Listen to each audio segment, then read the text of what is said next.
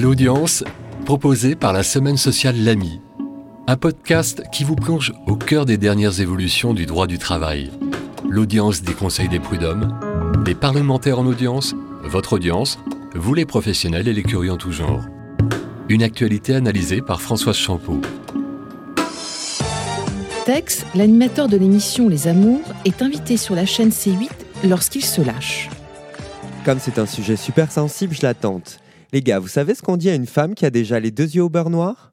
On lui dit plus rien, on vient déjà de lui expliquer deux fois. Bad buzz assuré. À tel point que la secrétaire d'État chargée de l'égalité entre les femmes et les hommes adresse un signalement au CSA. Quelques jours plus tard, sur le tournage de son émission Les Amours, diffusée sur France 2, Tex persiste et signe dans la blague graveleuse et sexiste. Peu sensible à cet humour, son employeur, la société de production Satisfy, le licencie pour faute grave. La Chambre sociale de la Cour de cassation approuve. Peut-on rire de tout? Sujet récurrent et ô combien délicat. En langage juridique, la question relève de l'étendue de la liberté d'expression. Que dit le droit? La liberté d'expression est protégée tant au plan interne qu'international et européen. Le principe est celui de la liberté d'expression dans l'entreprise et en dehors de celle-ci, dans la limite de l'abus. On peut donc rire de tout. Mais les propos injurieux, diffamatoires, discriminatoires ou excessifs sont à bannir.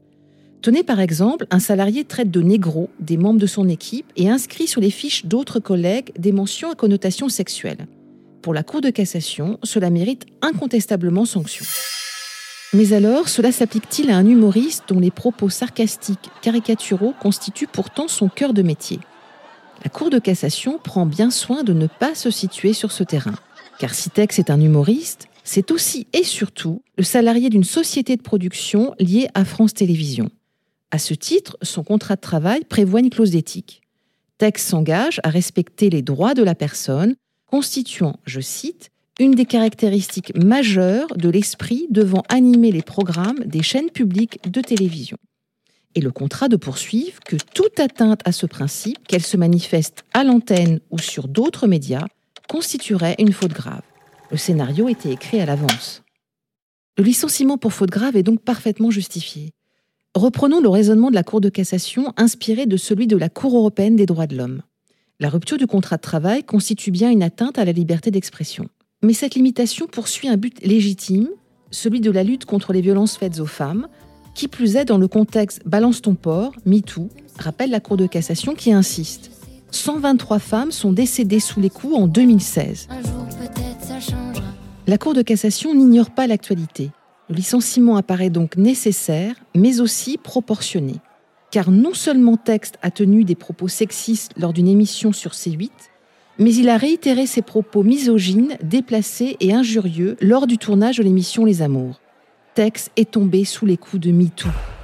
La liberté d'expression des salariés vient-elle de subir un coup de canif? Dans son communiqué de presse, la Cour de cassation s'en défend.